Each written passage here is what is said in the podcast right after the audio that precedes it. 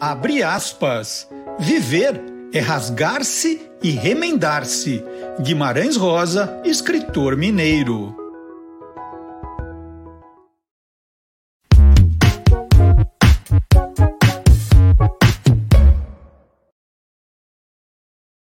Olá, curioso! Olá, curiosa! Começando mais uma edição do Tolendo, o programa que mostra o lado curioso dos livros, dos autores, dos ilustradores, dos revisores, dos designers, dos capistas, de quem mais? Dos livreiros e também dos leitores. É o um mundo curioso dos livros. Então, o tempo todo mostrando o que o livro tem de mais curioso, né? sempre um lado diferente dos programas tradicionais, todos ótimos, de livros e literatura. Quanto mais falarmos de livros, melhor. Então, aqui é mais um programa, mais um programa com um olhar curioso.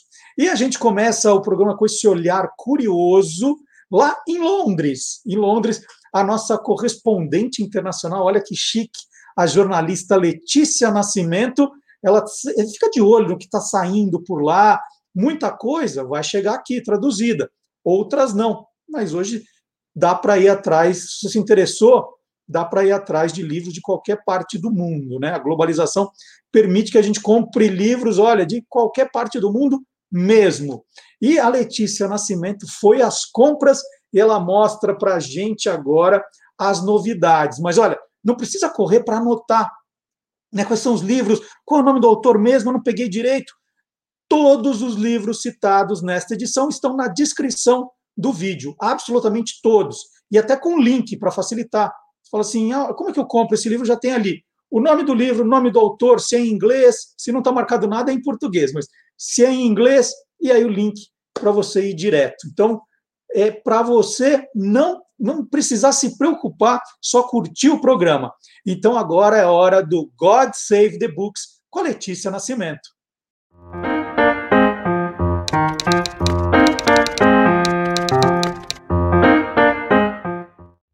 Semana passada eu levei vocês para um passeio comigo é, para visitar uma livraria. O comércio aqui estava fechado né, desde dezembro do ano passado por causa do lockdown. Então, quando as livrarias e o comércio em geral reabriu, a gente, todo mundo saiu para a rua para passear. E eu queria mostrar para vocês o que, que eu comprei naquele dia. Eu não, eu não mostrei lá porque, enfim, estava na livraria, né, filmando, não, não ia ter muito jeito de mostrar. Então, hoje eu vou é, mostrar aqui para vocês o que, que eu comprei lá no meu primeiro passeio. Vou começar com um livro de culinária é, que chama Seven Ways, do Jamie Oliver, bem conhecido no Brasil. Sei que tem vários livros dele publicados aí. Eu não sei se esse livro aqui já lançou, era um programa de televisão que agora eles colocaram as receitas aqui, que ele ensina sete maneiras de preparar um determinado ingrediente. Então, eu não sei vocês, mas eu tenho cozinhado muito durante esse período de Covid, tô, tava precisando de novas ideias, tenho, tenho já muitos livros de culinária, mas eu queria um frescor. Então, por isso que eu comprei esse. Comprei também o livro da Amanda Gorman, que é a poeta que leu o poema dela na posse do Joe Biden. É um livro fininho, só tem mesmo o poema e um texto da Oprah, aquela jornalista, apresentadora americana, e achei interessante, quase como uma edição histórica, né? Fora que a capa é linda. Então comprei esse também. E comprei outros dois livros, é, que não são livros de ficção, mas eu achei interessantes. É, esse aqui chama Seven Kinds of People You Find in Bookshops. Sete tipos de pessoas que você acha numa livraria. O autor é o Sean Beatle, ele mesmo tem uma livraria, ele comprou uma livraria em 2001. Ele tem também um outro livro sobre a vida de vendedor de livros, a vida de livreiro. Então ele escreve aqui sobre as pessoas que frequentam a livraria. Eu acho que deve ter ali os seus estereótipos, mas deve ser divertido. E o último livro que eu comprei é, chama 101 Razões uh, porque a gente ama a rainha. Morando aqui na Inglaterra, eu me aproximei muito desse personagem, né? E fiquei muito curiosa com a história dela, assistindo também a série The Crown no Netflix. A gente entende, né, um pouco mais é, como foi, como é a vida dela. Hoje, o dia que eu tô gravando esse vídeo é o aniversário dela, ela tá completando 95 anos. E é uma figura histórica. Eu vou aproveitar e contar aqui para vocês. Eu já vi a rainha uma vez bem de pertinho.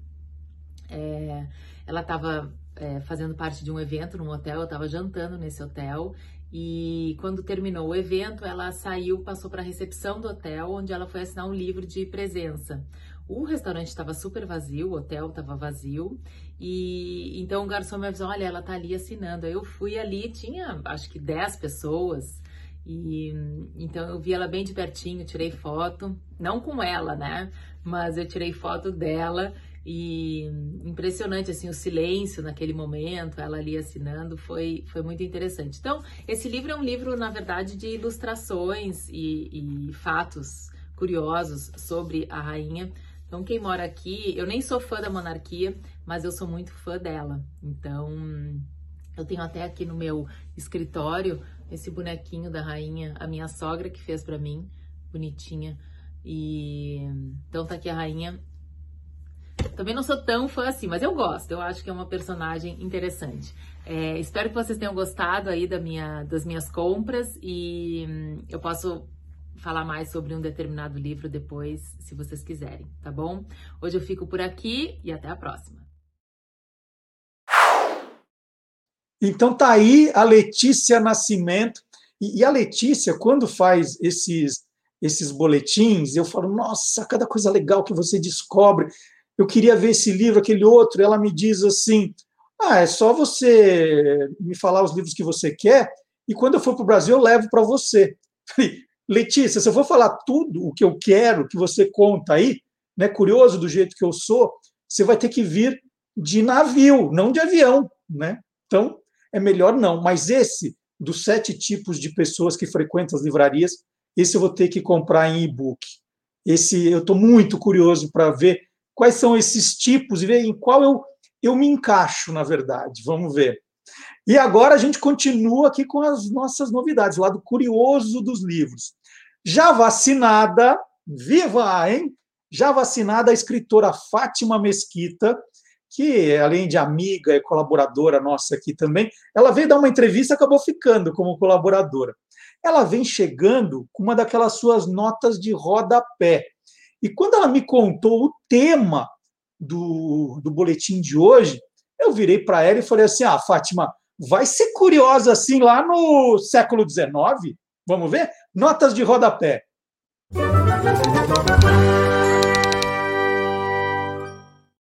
Castelo Branco é escritor português do século XIX que deixou para gente mais de 250 títulos e dentre eles uh, existe um que se chama A Brasileira de Prazins.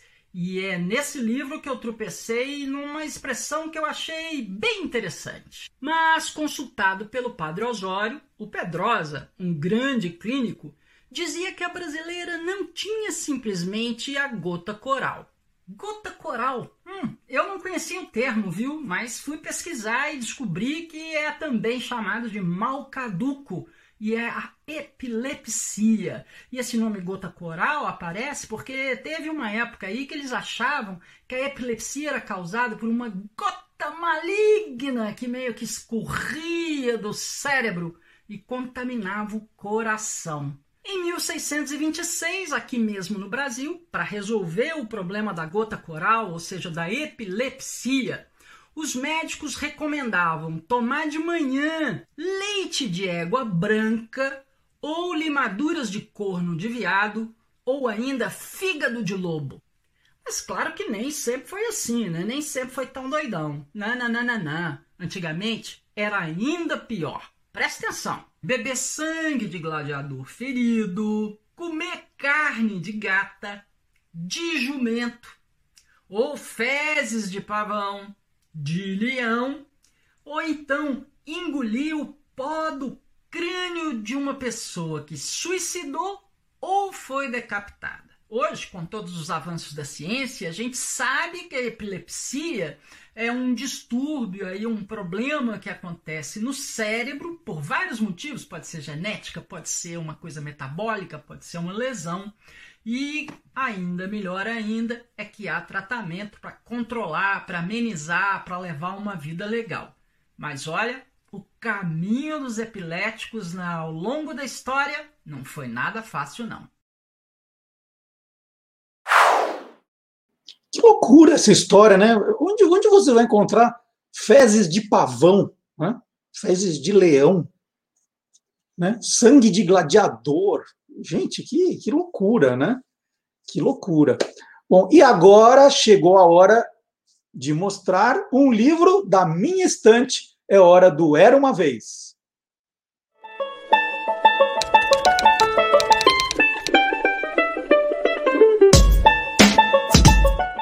E na hora de pensar o tema para o programa, eu resolvi recorrer novamente a uma efeméride. Hoje, 27 de abril, quem faz aniversário é o Estádio Municipal do Pacaembu, em São Paulo. O estádio foi inaugurado em 1940. Olha só, 1940 foi inaugurado com uma rodada dupla.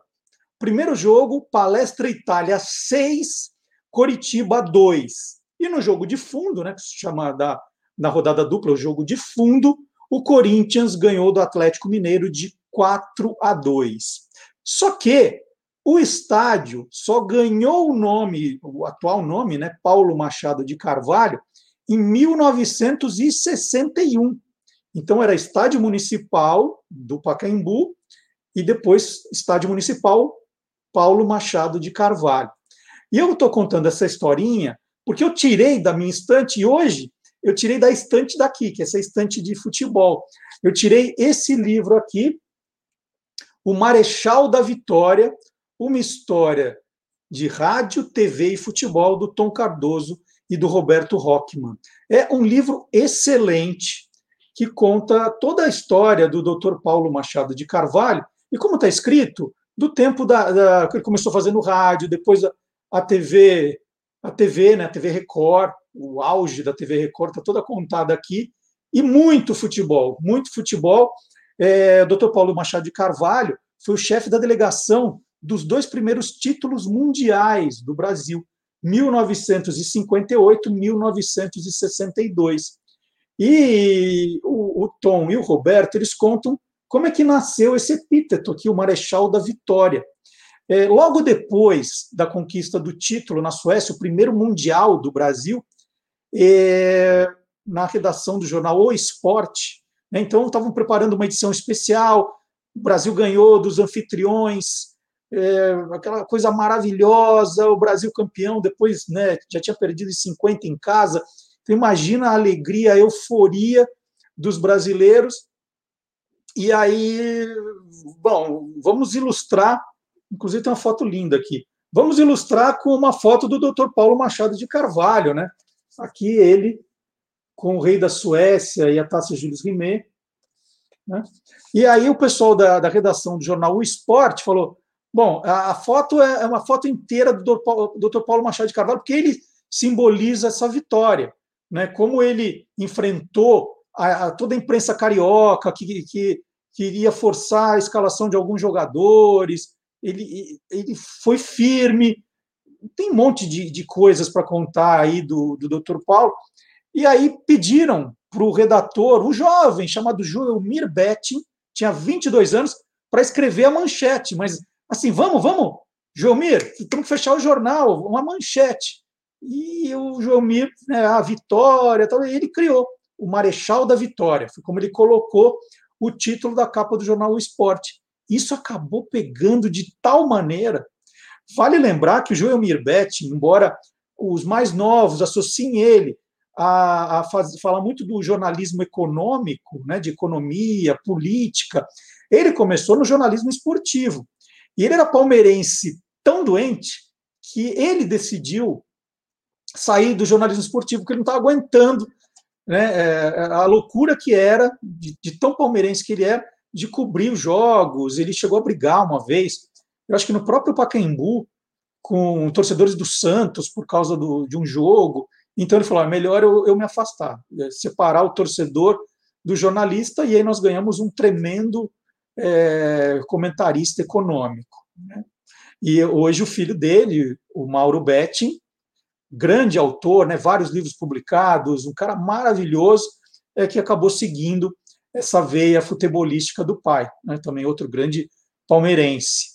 É, então, tudo isso tem, tem a história aqui da famosa do manto de Nossa Senhora, né? O doutor Paulo Machado de Carvalho, super supersticioso. Então, ele foi em todos os jogos com o paletó marrom dele, não trocava o paletó de jeito nenhum. E aí, no último jogo, como a Suécia também jogava de amarelo, né? O Brasil estava jogando de amarelo e a Suécia é amarelo. Ele no sorteio, o Brasil ia ter que mudar de cor. E ele falou assim: puxa vida, e agora? Como eu vou contar isso para os jogadores? Então o Brasil ia ter que jogar de azul. E ele chega na concentração e fala assim: tem uma excelente notícia para vocês, né? No sorteio nós fomos escolhidos, com euforia, né? Fomos escolhidos para jogar de azul, o, a cor do manto de Nossa Senhora. Vamos estar protegidos por Nossa Senhora e então nós vamos ser campeões. Ele jogou isso, né? É, para incentivar, para dar moral para os jogadores. Essa é uma outra história belíssima que está aqui no livro. É, é, é, um livro muito bom. A história do Dr. Paulo Machado é muito boa. Aliás, o Tom e o Roberto contam aqui que ele tinha uma sala na sede da, da, da TV Record em que ele tinha um mini museu, né, um mini museu dele. Tinha lá o terno marrom, que ele usou eh, em toda a Copa, tinha a bola. Ele pediu para o massagista, o Mário Américo, quando o juiz acabasse a partida, para ir lá e tirar a bola do juiz, para roubar a bola do juiz que ele queria guardar. E tem essas imagens, dá para ver no final da partida, o juiz põe a bola embaixo do braço e vem o, o Mário Américo dar um soco nela, né, né, na bola, e vai pegar a bola e sai correndo, foge é, e esconde a bola. Quando vão atrás dele no vestiário, ele entrega outra bola. A da final, ele, ele que guardou. Então tem essa história fabulosa. E o Tom conta que o doutor Paulo Machado de Carvalho ele adorava falar de futebol. Ele adorava dar entrevistas de futebol. E que quando ia alguém para entrevistá-lo sobre futebol, se ele gostava da pessoa e, e se ele ficava feliz com a conversa, ele pegava alguma das lembranças dele, dessa memorabilia, e entregava para a pessoa e dava de presente. E aí eu lembrei de uma história que aconteceu comigo. Eu fui entrevistá-lo, aí era aniversário do estádio do Pacaembu, devia ser de 60 anos. Foi no ano. Não, 60 não, mentira. Eu comecei na revista Placar em 84, deve ter sido isso em 85. Foi em 85, é, 45 anos do Pacaembu, fui fazer uma reportagem com ele e nós marcamos no estádio do Pacaembu. Nós ficamos na arquibancada, ali onde tem a curvinha, né? Eu conversando com ele, conversando bastante, foi um papo maravilhoso. E quando acabou, ele abriu o terno que ele estava e puxou um talão de ingressos da inauguração do Pacaembu. Ele guardou aquilo que não foi vendido, talões com aquilo. Aí ele arrancou uma folha, então, para você é uma lembrança. Então ele me deu o, o, ingresso, um dos ingressos do primeiro jogo desse, dessa rodada dupla do dia 27 de abril de 1940. E aquilo para mim foi espetacular, né? Eu guardei aquilo muito bem guardado até um dia que eu levei para mostrar lá no Loucos por Futebol, na ESPN. Mostrei e tal, eu devo ter deixado em algum lugar e eu nunca mais vi isso. Então eu perdi essa lembrança do Dr. Paulo Machado de Carvalho. Uma pena, mas eu tenho aqui o livro guardado do Tom e do Roberto. O Tom Cardoso é um grande biógrafo também. Ele escreveu a biografia do Dr. Sócrates, está aqui, e ele acabou de lançar, acabou de sair a biografia da Nara Leão também. Tem outros, tem outras biografias do Tom. O Tom é um personagem que precisa passar por aqui para a gente conversar. Ele é, é espetacular, então tem aqui. Para quem gosta de futebol, Sócrates e o Marechal da Vitória. E já que eu estou falando do estádio do Pacaembu aniversariante, vou até correr aqui, porque eu tenho a nossa entrevista ainda. O Museu do Futebol foi inaugurado em 2008. O Museu do Futebol está dentro do estádio do Pacaembu, um dos museus mais maravilhosos do mundo. E eu tive a honra de participar da criação. Eu sou um dos curadores da exposição fixa. E aí, tem aqui, eu ganhei de presente um livro quando o Museu do Futebol completou 10 anos. Gente, é um livro com os bastidores, tudo que tem no museu. É um livro espetacular.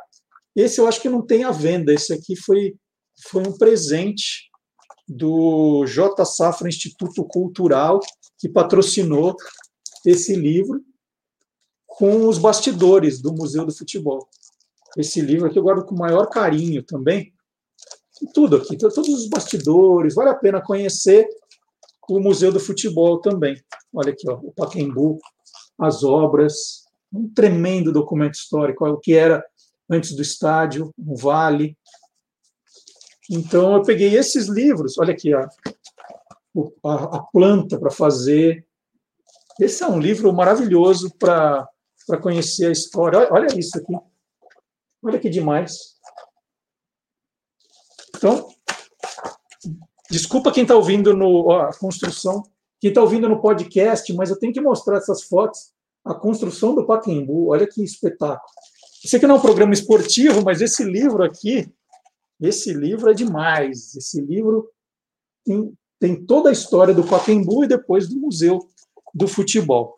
Bom, falei muito, falei muito, e agora eu vou fazer uma pergunta para vocês. Vocês acham que dá para fazer literatura num guardanapo? Né? Dá para fazer literatura assim, num guardanapo desses?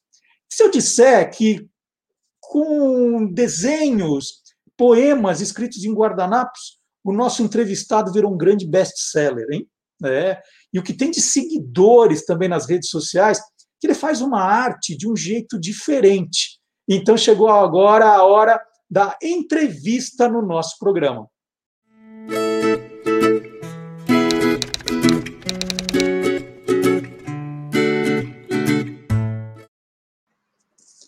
O Pedro Gabriel, como está na orelha dos livros dele, é suíço por parte de pai, brasileiro por parte de mãe, nasceu em 1984 na África, num país chamado Chad. Eu, eu disse para ele já, é a primeira pessoa que eu conheço que nasceu em Chad, se bem que eu não conheço tantas pessoas assim que nasceram na África também. E ele me surpreendeu, né? Falou: "Nossa, que curioso! E quanta coisa curiosa a gente tem para contar do Pedro Gabriel, né, que chegou ao Brasil com 12 anos e hoje escreve coisas maravilhosas em português. E, e, você disse que, que o fato de ter chegado com, com essa idade para aprender o português, Pedro, é que fez você começar a trabalhar melhor as palavras, foi isso? Sim, Marcelo. É, primeiro, obrigado pelo convite para a gente trocar essa ideia sobre literatura e o que vier à cabeça, curiosidade e tudo mais. Sempre bom é, ter alguém para conversar nesses tempos de confinamento. Então, obrigado pelo convite. É, sim, é, eu costumo falar que esse distanciamento, né, como você falou bem no começo, eu nasci no Chad, num país é, fica bem no meio do continente africano, e foi por conta do trabalho do meu pai, então até os 12 anos, eu e minhas irmãs, a gente conviveu a nossa infância toda no continente africano. E no Chad, a língua oficial é, foi o francês durante muito tempo, né, uma antiga colônia. Então, as escolas que tinham para os filhos de estrangeiros, que era o meu caso das minhas irmãs, era o ensino francês. Então, todo o meu a primeira fase da minha da minha infância foi toda falada em francês, assim. Então, em casa a gente falava francês na escola e não tinha muitos amigos na rua, assim. Depois a gente se mudou para Cabo Verde, que é um arquipélago também é, na África, mas já, já fala português de Portugal, né, uma antiga colônia portuguesa. Só que meus pais é, preferiram manter o ensino francês, então a gente foi matriculado em escola francesa lá também.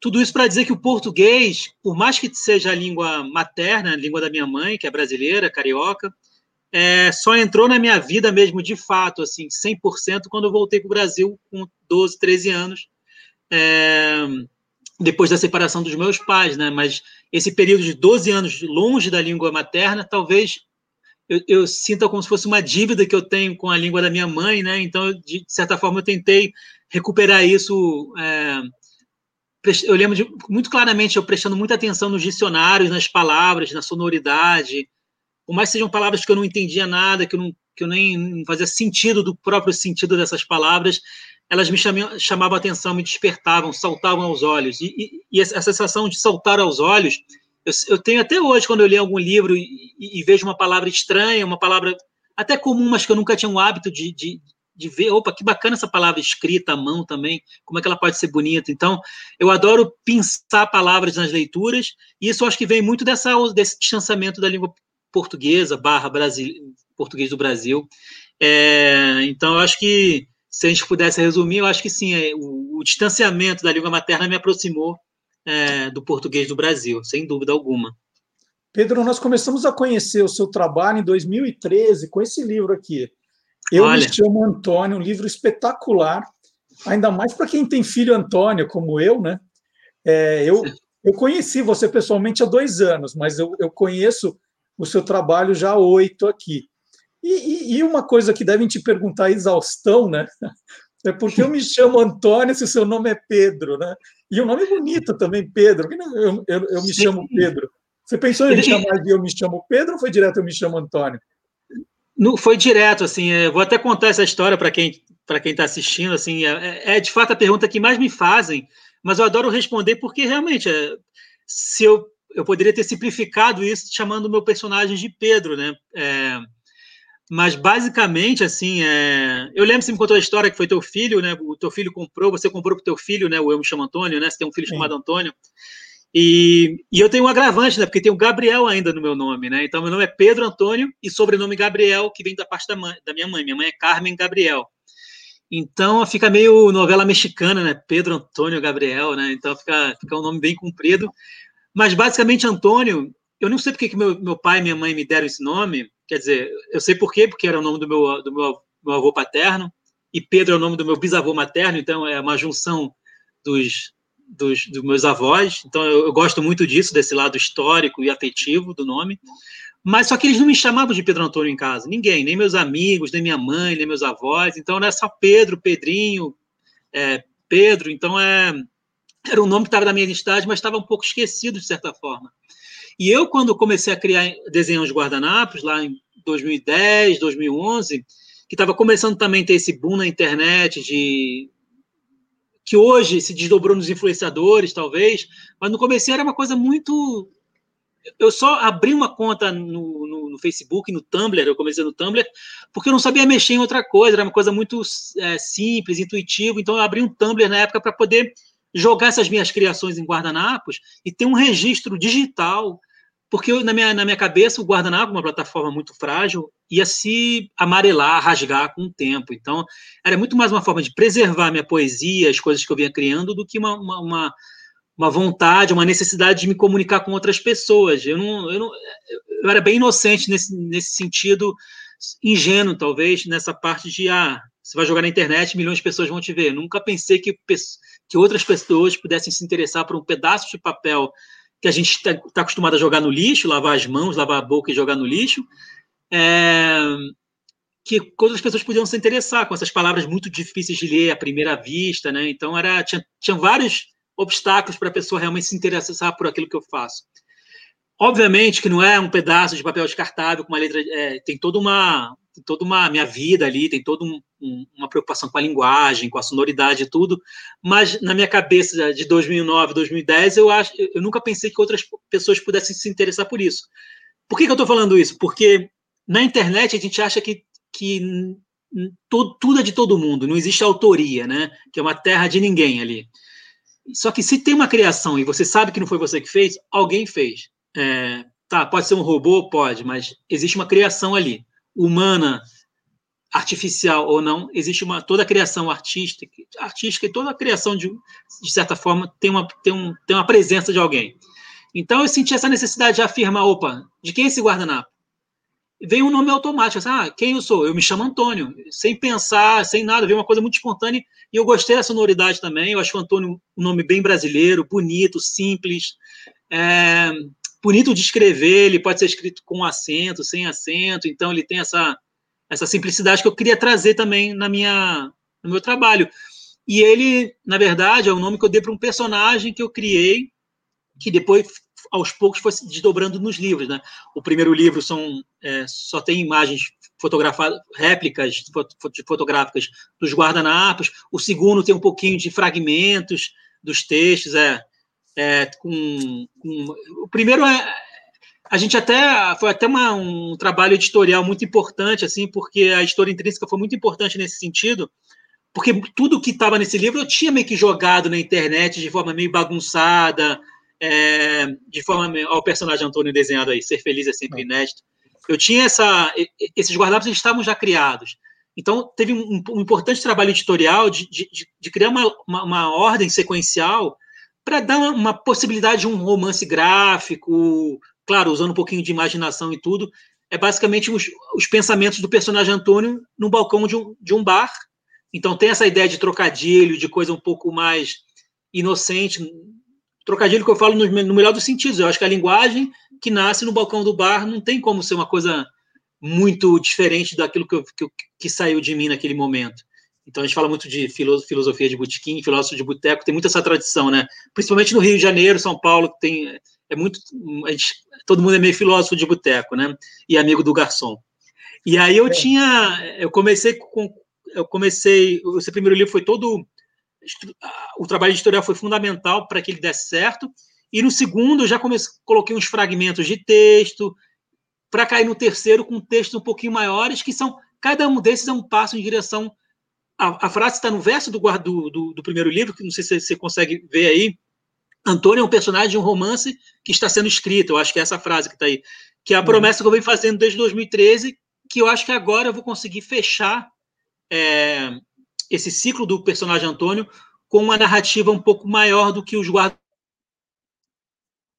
se basta. Eu acho que é, também não tem muito como inventar muito mais do que o formato do guardanapo, gente, é 9 por 13. Eu não posso. Meu mundo do personagem ele tem que ficar, ele tem que se conter aqui dentro. eu, tenho, eu tenho um aqui, ó, desenhado ah, para você. Ah, que maravilha. Que maravilha. É, mas você, você fazia tudo no bar ou só, só ia até o bar para pegar os guardanapos? Não, eu fazia tudo no bar, assim. Isso é bacana que todos os meus guardanapos eles têm atrás o nome do bar, até Café eu não ganho nada deles, eu não faço, eu, eu, só ganho o espaço que eu gostava, a amizade com os garçons que eu fiz lá. É um bar que fica no Rio de Janeiro. Por que, que eu escolhi esse bar? Porque, na verdade, era o bar mais próximo da minha casa, onde eu morava, lá na, na Praça São Salvador, e do ponto de ônibus, onde eu pegava meu todo dia o, o transporte para ir para o trabalho. Na época, eu trabalhava como redator de, é, de, uma, de uma agência chamada Peixe Urbano, né, uma empresa de cupom, de compras coletivas. Trabalhei lá quatro anos, e foi justamente nesse trajeto, é, para quem conhece um pouco o Rio, eu morava no bairro que seria Flamengo, Laranjeiras, e até a Barra da Tijuca. Então, de um ônibus, eram no mínimo duas horas, às vezes três, para voltar para casa por causa do trânsito. E aí, Marcelo, eu fiz uma, uma conta matemática, eu sou péssimo em números, mas eu falei assim, quatro horas por dia isso num ano dá mais ou menos 30 dias sentado no ônibus. Então eu tenho que ocupar esse tempo de forma produtiva. E aí eu comecei a andar com caderninho de bolso, comecei a andar. Na época eu não tinha nem celular direito que anotava as coisas. Era bem. É, a gente fala naquela época, 2009, 2010, são 10 anos, mas a tecnologia deu um pulo inacreditável. Assim, Imagina, assim, naquele, naquele tempo o telefone só servia para telefonar, né? Exatamente, assim, eu, eu, eu, ia com Discman ainda dentro do ônibus é, para poder ouvir minhas músicas e tudo, ou MP3 player, né, já um pouquinho mais avançado, né, MP3. Enfim, aí eu ficava nesse trajeto pensando em coisas, e talvez o, o formato do caderno já, já era limitado, e o movimento do ônibus e tudo mais, eu, ah, eu acho que fui condensando minha cabeça a pensar de forma sucinta, a tentar resumir, re, condensar as ideias, em uma frase, em duas frases no máximo, que é o espaço que cabe hoje no guardanapo. É, eu, eu, lembro claramente eu, eu falando assim para mim, pô, eu vou ficar preso no, no, trânsito, meu ônibus vai ficar preso no trânsito, mas as ideias, elas estão livres, elas não ficam engarrafadas, né? E aí, por conta disso, eu comecei a, a criar muita coisa nesse trajeto. Então, esse tempo que teoricamente seria de tédio, de angústia, né? De, ah, não, você está indo ou voltando do trabalho, acabou sendo uma, um, um bus office, talvez, né? Acho que meu uhum. ônibus foi meu escritório durante um tempo. E aí, num desses dias, que é aí que nasce o Eu Me Chamo Antônio, eu esqueci esse caderno de bolso, voltando, eu esqueci o caderno, acho que foi até no escritório, eu, eu tinha esquecido. E aí, voltando, falei, eu estava angustiado, nossa, eu preciso anotar as ideias, eu preciso anotar as ideias. Então, assim que o ônibus parou no ponto de ônibus, perto do Café Lamas, eu desci, e o único papel que eu tinha para escrever era o, a, a, pilha de guardanapos em branco ali, que hoje, é, que durante muito tempo, né, hoje menos que eu moro em São Paulo, então eu só crio realmente guardanapo quando eu vou para o Rio, e, eu, e como não estou não, tá, não podendo sair de casa, então está cada vez mais escassa essa minha criação no guardanapo em si, mas durante muito tempo é, foi a forma que eu encontrei para quebrar os silêncios é, e de certa forma, é, escapar um pouco da minha timidez, assim, que eu sempre fui uma pessoa muito retraída na hora de falar de sentimentos, na hora de, de, de falar de poesia, na hora de falar das coisas que estavam que que, e estão em mim. Então, de certa forma, cada guardanapo é uma espécie de, de martelinho que vai quebrando um pouco os meus silêncios. Então, eu é um, é um processo de, cria, de, de criação, é, claro que envolve toda essa todo um processo criativo de fato, mas envolve também um processo de, de descoberta minha, né? De pô, é, que, às vezes quando eu olho um guardanapo antigo eu falo, ah, caramba, eu estava passando por isso, ou caramba, é, eu não estava conseguindo nomear aquilo que eu estava sentindo, e o guardanapo não é nada mediúnico nem nada, mas a, a, a, o processo de escrever acaba revelando coisas sobre você até, que você até se assusta, é, no meu caso, no bom sentido, fala, que bacana, eu estou conseguindo encontrar em mim palavras para traduzir as coisas que eu quero dividir e dialogar com o outro, né? O outro, no caso, é o mundo, né? Mas na sua casa os guardanapos são de pano, né? Para você não ter problema de. a gente tem um. É verdade, aqui, aqui em casa, eu e a Michelle, a gente tem guardanapos de pano, mas tem uns guardanapos, só que são, é um outro formato que eu, não, que eu não uso muito, que é o quadrado. Meu guardanapo, ele é mais. Ele é mais. Isso, ele é mais assim, tá vendo? Ele é mais retang... É que nem o que você mostrou, ele é mais retangular, né? Uhum. O tradicional seria um quadradão e tudo. É, e tem uma história engra... Não, tem uma história engraçada que até aconteceu no Café Lamas, que eles trocam. É esse aqui é um de papel um pouquinho mais áspero, mas tinha um guardanapo lá que eles trocaram e colocaram papel de seda. Desculpa. E aí eu reclamei lá com o garçom, pô, não dá para desenhar nesse papel de seda. A caneta escorrega, chupa, é, a tinta vaza mais. Eu volta naquele guardanapo antigo, é bem melhor para desenhar. E aí depois de um tempo tava lá o guardanapo de novo, a outra série de guardanapos. Olha só. É, tá, é, porque não dá, né, gente? Eu, eu passava lá. Não, mas isso é importante reforçar, né? Quando eu falo bar, bar não é só um lugar para beber, tá, gente? É lá eu ia muito de manhã para criar, então eu não associo nem um pouco meu, a minha criatividade, a minha inspiração com cerveja, bebida alcoólica necessariamente, tá? É, geralmente os guarda mais bonitos que eu faço é, é, são de manhã, um dia lindo, tomando suco de laranja, água de coco, nas manhãs cariocas e tudo. E, e, nesse, nesse primeiro, né, você já disse que são três. É, eu me chamo Antônio, o segundo eu me chamo Antônio, e o Ilustre Poesia. E nesse Isso. aqui, que você dedicou ao meu filho Antônio, você hum. escreveu que a poesia sempre te acompanhe. É, qual é a importância da poesia na, na vida das pessoas? Você deve perceber isso agora com, com seus leitores, com seus seguidores. Para que a poesia, Pedro? Nossa, pergunta difícil e bonita. Vamos ver. É, olha, eu acho assim. A poesia barra, eu acho que qualquer livro. Eu, eu, acho que vou ampliar para o livro, né? De certa forma, que eu acho que poesia talvez ela. Ela pode se desdobrar em. O que é poesia é difícil definir, né? Se o que eu faço em guardanapo é poesia, se um, o, a, o poema contemporâneo que parece uma prosa é poesia. Hoje em dia o romance se aproxima muito da poesia também é complicado, mas assim, a poesia barrar a palavra, para mim, como eu falei um pouco no começo, foi uma, forma, uma, uma, descoberta. Primeiro, uma descoberta de vocabulário, então eu acho que ela expande nosso vocabulário. Expandindo o nosso vocabulário, ela expande nossa possibilidade de traduzir o que a gente sente. Expandindo essa possibilidade de traduzir o que a gente sente, ela permite que a gente se comunique melhor com o outro, com o mundo, e mude a vida de outras pessoas, toque alguém. Às vezes, uma palavra que seja, ou duas no guardanapo, eu já recebi inúmeras mensagens. Nossa, Antônio, esse guardanapo mudou minha vida. Nossa, Antônio, eu voltei a escrever porque eu vi que uma ideia simples pode mudar a vida de outra pessoa. Eu vi que, nossa, a poesia não é um bicho de sete cabeças, como a gente aprende às vezes na escola. É...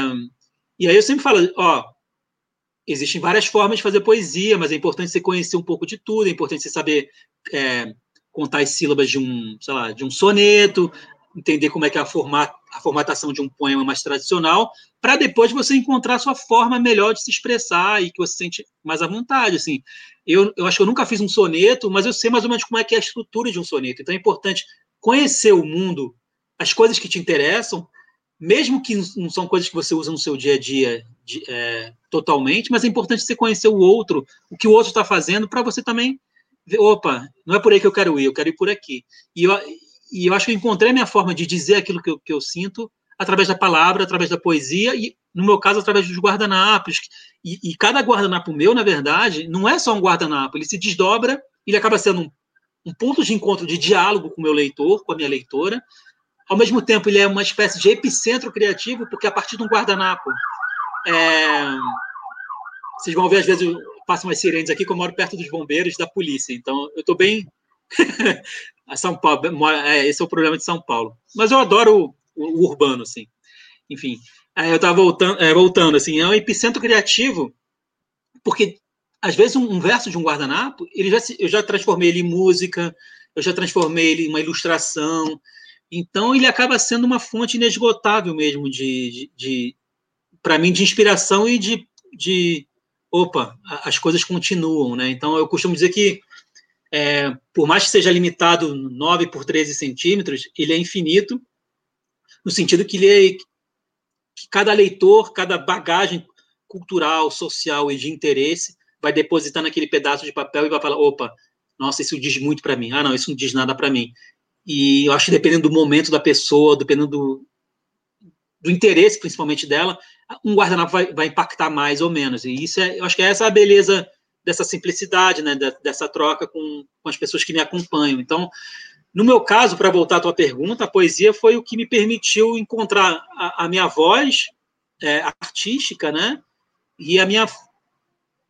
Eu acho que a minha. de como eu consegui despertar minha sensibilidade para poder mostrar o meu mundo é, para as pessoas que têm interesse, assim, é, é em, em, em, viver em um, em um mundo mais sensível, mais poético, mais mais bom, assim, mais bom, não sei se nessa palavra, mas é mais sensível, assim. Então, eu, eu acho que é, eu acho que hoje a gente fala muito de propósito, né? Então, meu propósito é poder dividir com as pessoas que me acompanham é, a minha sensibilidade, é que essa minha sensibilidade se desdobre e desperte a sensibilidade das pessoas que me acompanham.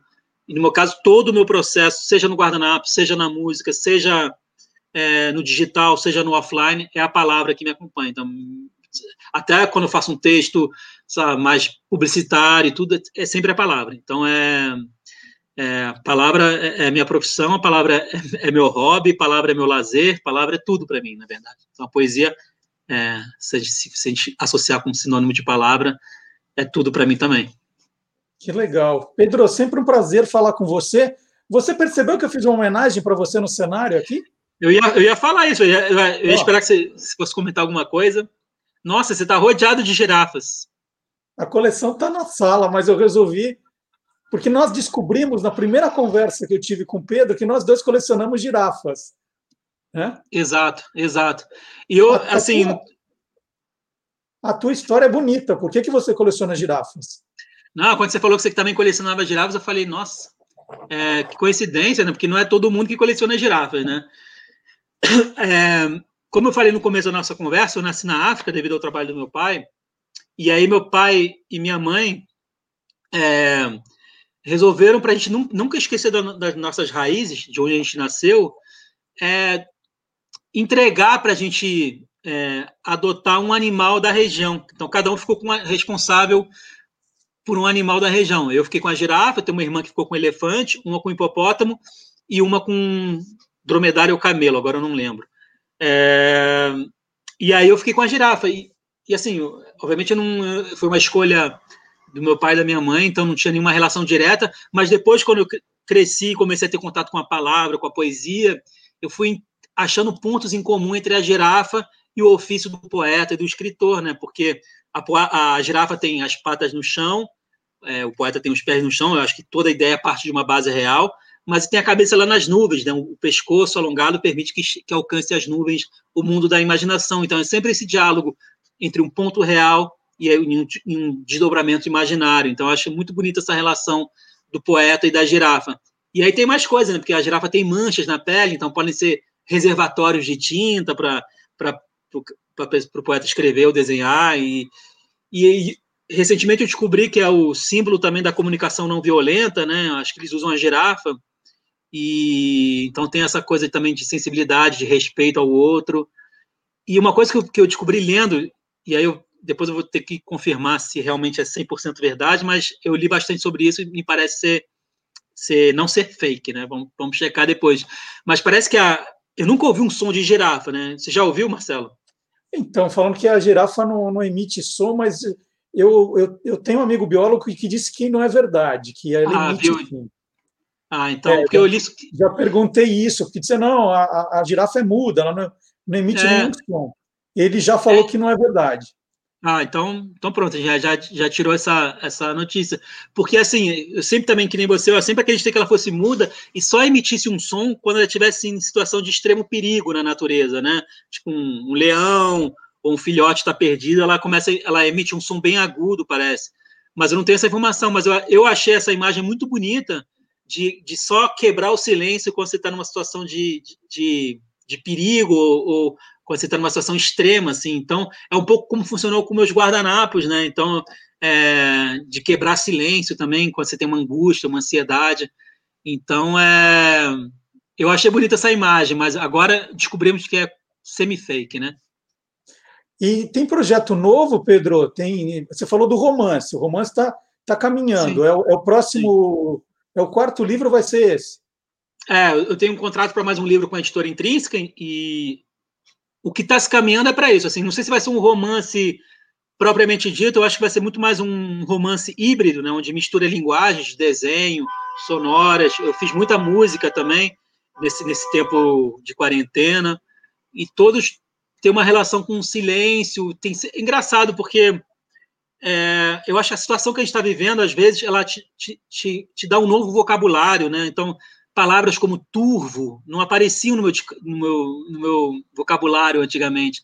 É, inércia, movimento, isso não aparecia tanto. Mas eu acho que o fato de estar enclausurado, de estar isolado em casa, começou a me dar um novo vocabulário também. E eu fui descobrindo que a flexibilidade do guardanapo também é um contraponto também com, com o que eu quero dizer no meu livro novo agora, que é essa relação da pedra, né? Então eu vou tentar fazer a junção do Antônio guardanapo com Pedro pedra, né? Parado, né? Então esse a brutalidade de uma pedra, a, dureza, com a flexibilidade do guardanapo, a poesia, como é que como é que o, o poeta encontra a sua poesia? Então isso que eu vou tentar trazer através de contos, desenhos, música nesse meu novo livro, assim. Mas ainda não tem uma, uma previsão certa para sair, é, mas é o, é, esse é meu projeto principal para esse, esse ano, assim. Você falou de pedra, papel, com a tesoura você faz o Joaquim Pô aí, hein? Exatamente, pedra, papel e tesoura. Pedro, vamos falar só das tuas redes sociais também, para quem quiser acompanhar. Vamos, vamos, eu vou jogar aqui no, nas legendas, vai falando. No Instagram, é, arroba eu me chamo Antônio, ou você pode procurar também Pedro Gabriel Autor, que sou eu também, eu que tomo conta de todas as redes. No meu Instagram é, é mais fácil, assim, arroba eu me chamo Antônio, lá tem um link, famoso link na bio, onde tem, tem, uma, tem a árvore de links de, de todas as minhas redes, Twitter, Facebook, é, até um Spotify, onde tem algumas parcerias musicais gravadas. Eu não canto nem nada, eu só faço letra, melodia, mas eu fiz um perfil sonoro, eu me chamo Antônio, para as pessoas poderem encontrar um pouco também o meu universo sonoro. E tem, meu, tem um blog lá no Medium que eu escrevo também, crônicas. É, toda terça-feira eu escrevo no, no, site, da, no blog da Intrínseca, e eu jogo essas crônicas depois para o meu blog. É, e tem um link lá no, no Instagram, arroba eu me chamo Antônio. Maravilha. Prazer enorme falar com você, depois de tanto tempo, né? Todo mundo preso. Aí, Exato. Ainda bem, né? Tem esses encontros que permitem a, a gente rever os amigos, saber se está tudo bem. Parabéns pelo trabalho. Você sabe que sou seu fã aqui. É, e, e, é sempre bom. Acho que cada vez que eu converso com você, eu fico mais energizado, faz um bem danado. Muito obrigado, viu, Pedro? Obrigado, Marcelo. Sempre bom poder falar sobre livro, sempre bom poder falar contigo e sempre que, sempre que me chamar e eu puder aparecer, estarei aqui. Obrigado. Maravilha. Muito obrigado, então. Muito obrigado a todos que nos acompanharam. Na quinta-feira tem o Quem Te Viu, Quem TV. No sábado tem o Olá Curiosos. Deixe o seu like, seu comentário, compartilhe o nosso programa, avise para os amigos. E a semana que vem eu volto. Então, até a semana que vem com mais um capítulo. Tchau, Pedro. Tchau, gente. Tchau, tchau.